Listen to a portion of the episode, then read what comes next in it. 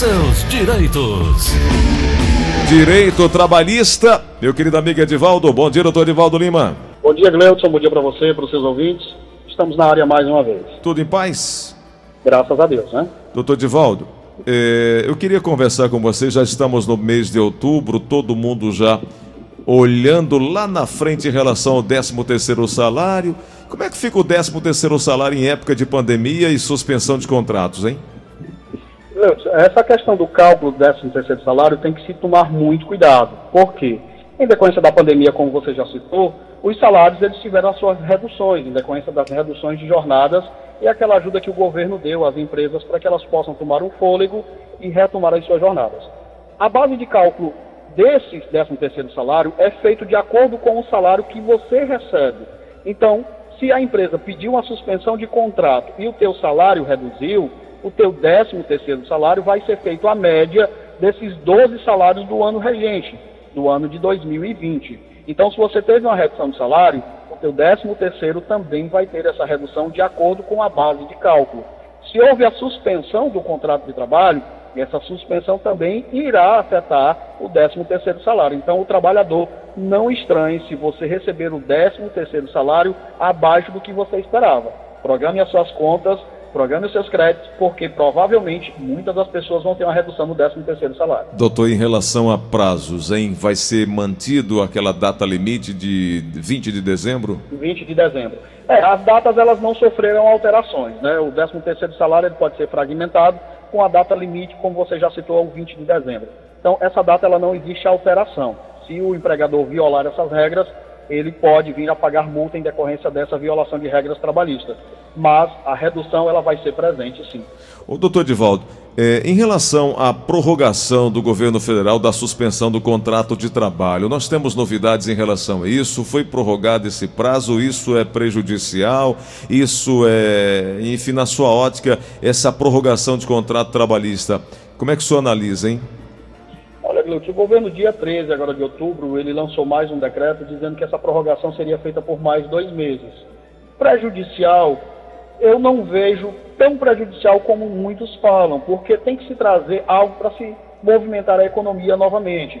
As empresas estão começando a retomar os seus fôlegos e assim começar a voltar à sua normalidade.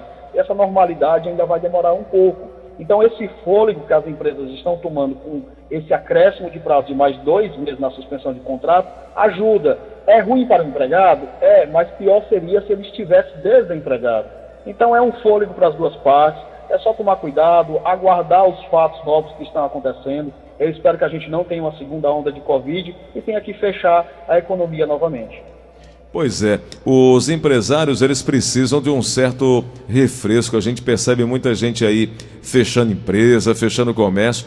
Se não fosse ainda essa questão da pandemia tão grave, ainda tem a onda de assaltos. É, eu tenho aqui uma pergunta do Vilamar. Ele disse que tinha uma pequena pizzaria, foi obrigado a fechar porque em quatro meses foi assaltado 12 vezes não tem condição de sequer de acertar as contas dos funcionários, ele quer saber o que, é que ele pode fazer, já que ele não consegue deixar as portas abertas para trabalhar. Olha, Gleudson, o que ele pode tentar fazer aí nesse primeiro momento é uma boa conversa, empregado e empregador, e tentar um acordo. Esse acordo entre as partes, ele pode ser transacionado e pedir até a homologação na Justiça do Trabalho. Então, a melhor forma é ele ser honesto com seus empregados, explicar a situação que com certeza eles sabem, Pediram a suspensão, seria um caminho nesse primeiro momento e a ajuda do governo federal, mas se ele não quer passar por essa turbulência e realmente vai fechar as portas, é conversar, explicar a situação e pedir a compreensão dos seus funcionários, dos seus colaboradores. É, o, o talvez o maior erro do, do empregador seja ter medo de buscar o apoio é, da justiça, né? Talvez abrindo o jogo, constituindo um advogado que possa mostrar a situação real é, é, isso vem a atenuar, vem a diminuir uh, um possível problema com contenda judicial, doutor Edivaldo? Vem, Gleudson. A Justiça do Trabalho, ela procura resolver o problema que seja bom para as duas partes. Tem que se visualizar também que esse empregador, ele tem outras dívidas com os empregados, além da dívida daqueles créditos trabalhistas. Ele tem dívidas também previdenciárias. E todas essas situações, elas podem serem atenuadas, a Justiça do Trabalho, ela pode resolver e com certeza está à disposição para um melhor acordo para as duas partes. a não ser que venha a haver uma intransigência aí muito grande, mas geralmente a gente consegue um bom acordo em decorrência da compreensão do período do que está acontecendo. É bom deixar sempre muito claro que a boa conversa ela acaba evitando um grande problema, né, doutor Edvaldo? Certeza. Essa negociação, só para as pessoas entenderem, quando a gente vai para uma sala de audiência trabalhista, o juiz pergunta por duas vezes, no início daquela abertura da audiência, se existe possibilidade de acordo, ali a gente vai transigir, não havendo acordo, continua a instrução processual, e ao término dessa instrução, o juiz pergunta novamente: vocês desejariam fazer um acordo? Então, o acordo é sempre aquele momento que as partes têm de resolver um problema sem entrar numa demanda exaustiva de um processo. Doutor Divaldo, ouvinte nosso com o final de telefone 3538 diz o seguinte: as minhas férias, que seriam em dezembro, elas foram antecipadas. E eu não recebi o terço, o valor do terço do, do, do da, dos vencimentos. Terço de férias. Terço de férias. O que é que eu posso fazer para receber? Olha, primeiro momento, ele deve procurar o departamento pessoal dessa empresa, o RH, e conversar e saber qual foi a razão que ele não recebeu essas verbas. O RH vai dar lá a sua explicação. Se ela não for convincente, procurar a Justiça do Trabalho e pedir que seja reparado este dano. Doutor Edivaldo, caso encontre uma negativa da, do, da empresa, do empregador, não, não tem, não, não tem que te explicar, não tem nada para te dizer. Qual o caminho a fazer? Justiça do Trabalho. Procura um advogado, faz uma consultoria com esse advogado de sua confiança e traz essa situação à baila e a empresa pode até ser condenada a verbas maiores, porque não vem só o texto de férias, vai vir um dano que esse empregador causou ao empregado em decorrência do não pagamento em dias. Muito bem. O Cláudio que está dizendo o seguinte: ele mora na cidade dos funcionários, trabalha numa empresa, o patrão já disse para ele que a situação não está tão fácil, tem três meses de salários atrasados e não vê previsão de receber, de colocar em dia esse valor. E o patrão sempre, depois eu resolvo, depois eu resolvo, ele não quer ir para uma briga judicial. Já conversou e o patrão disse que não tem como pagar. Ele está com medo de deixar de ir trabalhar e ser colocado para fora como justa causa. Tem essa possibilidade? É, se ele deixar de trabalhar por vontade própria, com certeza ele vai gerar um prazo aí de 30 dias e ele poderá ser demitido por justa causa em decorrência do abandono de emprego. Qual é o melhor caminho? Realmente sentar, conversar. Não existiu possibilidade de acordo entre as partes, procurar um advogado, endereçar com ação judicial e pedir a reparação de todos esses danos em decorrência do não pagamento de crédito.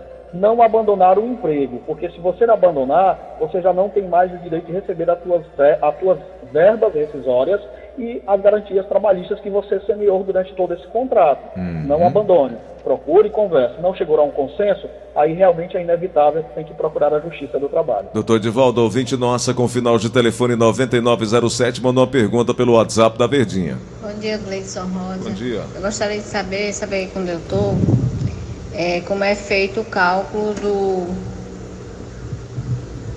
salário noturno. É o meu irmão que ele gostaria de saber, é porque ele não está aqui no momento.